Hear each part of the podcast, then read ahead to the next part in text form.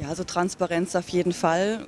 Austausch, ja, aber man weiß ja dann nicht, was nachkommt. Da sollten Fachleute sich anschauen, ob das ein strafrechtliches Delikt ist. Moralisch ist es auf alle Fälle eines. Das Land wird sozusagen von gewissen Leuten einfach verpfändet und verkauft und so kann es nicht weitergehen. Das waren ein paar Stimmen des viel zitierten und viel bemühten Volkes.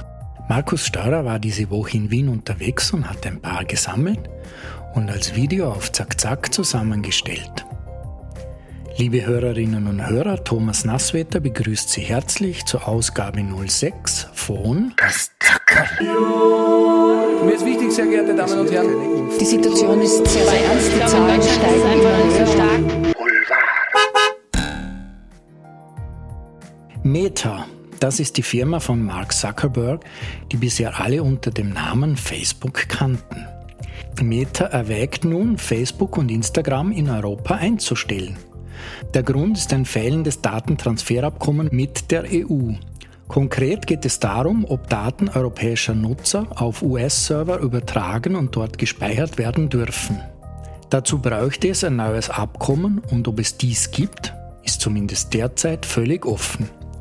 Als Digital Immigrant kann ich nur sagen, hochgepokert, Herr Zuckerberg. Denn Meta braucht die europäischen User dringender als die europäischen User Meta, Facebook oder Insta brauchen. Alternativen sind bekanntlich schnell gefunden, das hat schon der Wirbel um die Sicherheit von WhatsApp gezeigt. Der hat nämlich Dienste wie Telegram und Signal ordentlich befeuert. Letztlich sitzt der Herr Zuckerberg wohl am kürzeren Ast und es ist eine Chance für die europäische Politik, endlich die faktische Macht des Handelns wieder zu gewinnen.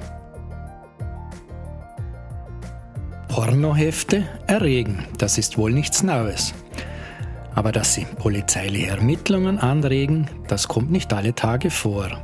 Das Besondere daran, es handelt sich um Pornohefte aus den 1990er Jahren.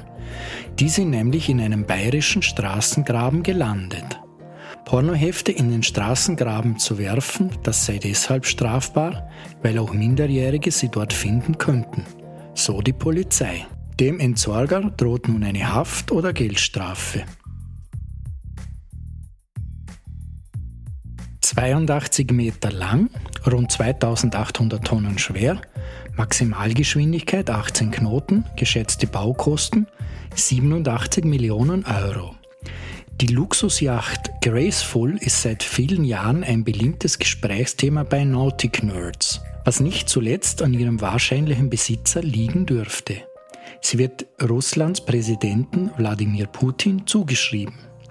Seit September 2021 führt die Werft Blom und Voss in Hamburg Umbauten an Wladimir Putins Luxusjacht Graceful durch. Nachdem die Kieler Nachrichten darüber berichtet haben, stach die Graceful unfertig und urplötzlich in See, Kurs ostwärts. Ziel ist vermutlich Kaliningrad, das frühere Königsberg, jetzt russische Enklave an der Ostsee. Die Bild-Zeitung schreibt dazu von einer fluchtartigen Abreise, offenbar aus Angst. Die Yacht könnte infolge des Ukraine-Konflikts festgesetzt werden. Und jetzt noch ein bisschen Lokalpatriotismus in Sachen Olympische Spiele. Österreich schlägt sich mehr als wacker bei den Spielen in China und extrem glänzend ist die Vorarlberger Bilanz. Zwei Goldmedaillen, eine silberne und eine halbe bronzene mit Stand von gestern. Damit liegt Vorarlberg natürlich völlig inoffiziell sogar vor der Schweiz. Das soll was heißen. Wie schrieb ein Landsmann im Standardforum, der Hang Abe Fräser, das können unsere Vorarlberger. Im besten Oberländerisch kann ich als Luschnauer nur sagen. Tratsch und Klatsch. Tratsch i Klatsch. Mit Stefanie Marek. Innenminister Kahner, Frauenministerin Raab und Justizministerin Sadic sind diese Woche vor die Presse getreten und haben neue Gewaltschutzmaßnahmen anlässlich der steigenden Gewalt an Frauen präsentiert. Jetzt ist es aber so, dass gerade Frauenschutzorganisationen in den Entwurf dieser Maßnahmen nicht eingebunden wurden Und dementsprechend ist die Kritik von ihrer Seite zu den Maßnahmen jetzt auch groß, da sie als unzureichend oder als unnötig teilweise auch kritisiert werden, also dass sie besser klingen, als sie tatsächlich sind. Das Paradebeispiel dafür ist äh, die von Herrn Kahner vorgestellte App Stiller Notruf. Mit dieser sollen Frauen per Knopfdruck die Polizei verständigen können, wenn sie sich bedroht fühlen, zu Hause zum Beispiel. Es ist aber so, dass man sich für diese App registrieren muss und eine Wohnadresse hinterlegen muss. Und Frauenschutzorganisationen wie zum Beispiel der österreichische Frauenring kritisieren, dass gerade Frauen und Gewaltopfer nicht äh, wollen, dass ihre Daten irgendwo aufsteinen, geschweige denn, dass sie sich irgendwo registrieren wollen.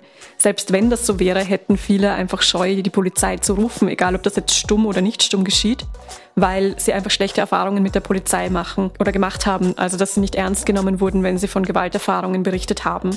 Sie als Frauenschutzorganisation würden das nie empfehlen, weil das nicht funktionieren wird. Man hat jetzt aber sehr viel Geld dafür ausgegeben.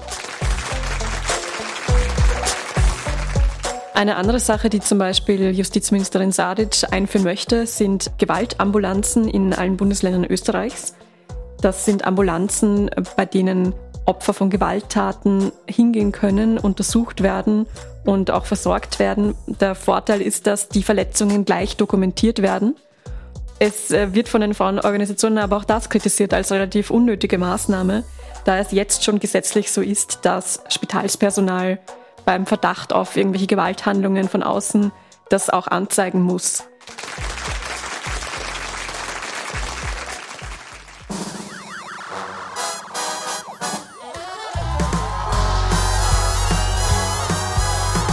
Das Thema der Woche mit Ben Weiser. Ja, auch diese Woche standen die BMI-Chats im Mittelpunkt. Es kristallisiert sich langsam heraus, wie tiefgreifend der offensichtliche Postenschacher war. Äh, was das für politische und juristische Folgen nach sich ziehen wird, das wird man erst sehen. Äh, was aber bemerkenswert ist, ist die Tatsache, dass das BMI-Netzwerk an amtierenden und ehemaligen Kabinettsmitarbeitern bis in die Privatwirtschaft hineinreicht. Das heißt, vom Minister abwärts über Beamte und einfache Polizisten bis hin zu externen Beratern ist alles dabei. Im Mittelpunkt steht natürlich mal wieder der Ex-Innenminister Wolfgang Sobotka. Durch seine Interventionen bzw. Interventionsversuche, er hat ja auch laut Chat sogar eine Liste mit der Bezeichnung Interventionen angelegt, steht er mehr denn je unter Beschuss und ja, in knapp drei Wochen soll er den Urausschuss leiten. So wird er immer mehr zum Problem der ÖVP, kann man sagen, und mit Blick auf die Niederösterreich-Wahl im Jänner 2023 umso mehr. Die ÖVP wird sich also bald entscheiden müssen, wie sie mit ihm weiter verfährt.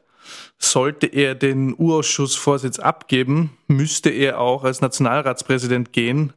Denn äh, wenn er Kopf des Parlaments bleiben will, aber nicht mehr den Urausschuss leiten darf, übernimmt die SPÖ mit Doris Bures. Und das kann ja nicht im Sinne der ÖVP sein. Das heißt, es spitzt sich zu, äh, die Lage für Sobotka und mit Sobotka. Ähm, der hat ja Bekanntheit auch vor allem als Sprengmeister der rot-schwarzen Koalition unter Christian Kern äh, erlangt und jetzt rückt er immer mehr in den Fokus der BMI-Chats. Wie der Ausschuss damit umgeht oder wie er den Ausschuss leiten soll, fragen sich auch in der ÖVP immer mehr Leute.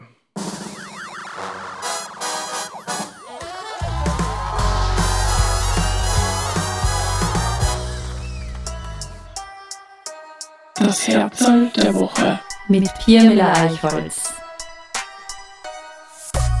Manfred Kielenhofer.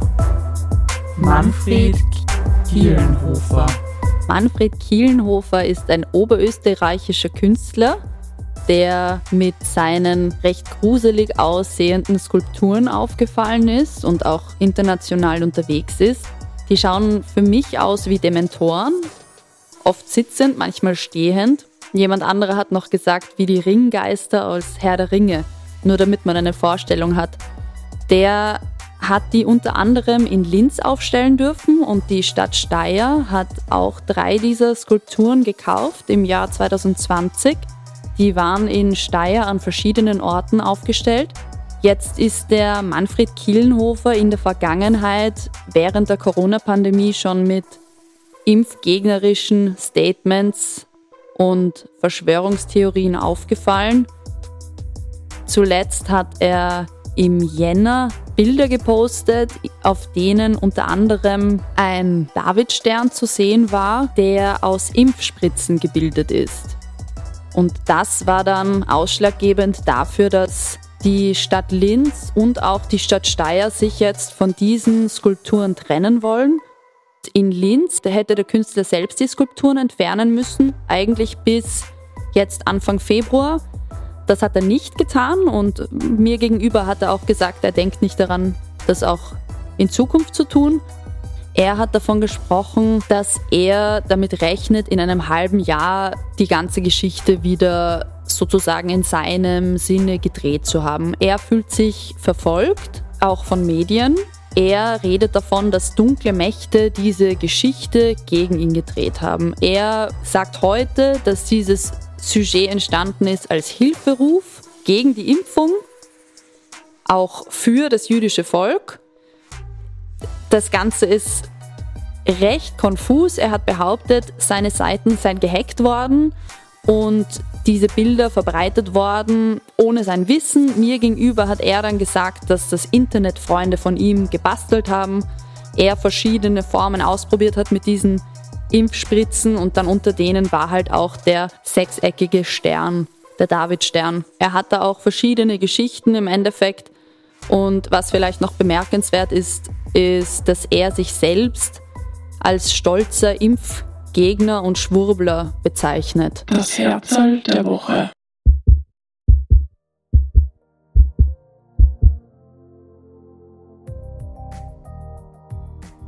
Liebe Hörerinnen und Hörer, wir haben wieder einmal Verstärkung in unserer Redaktion bekommen.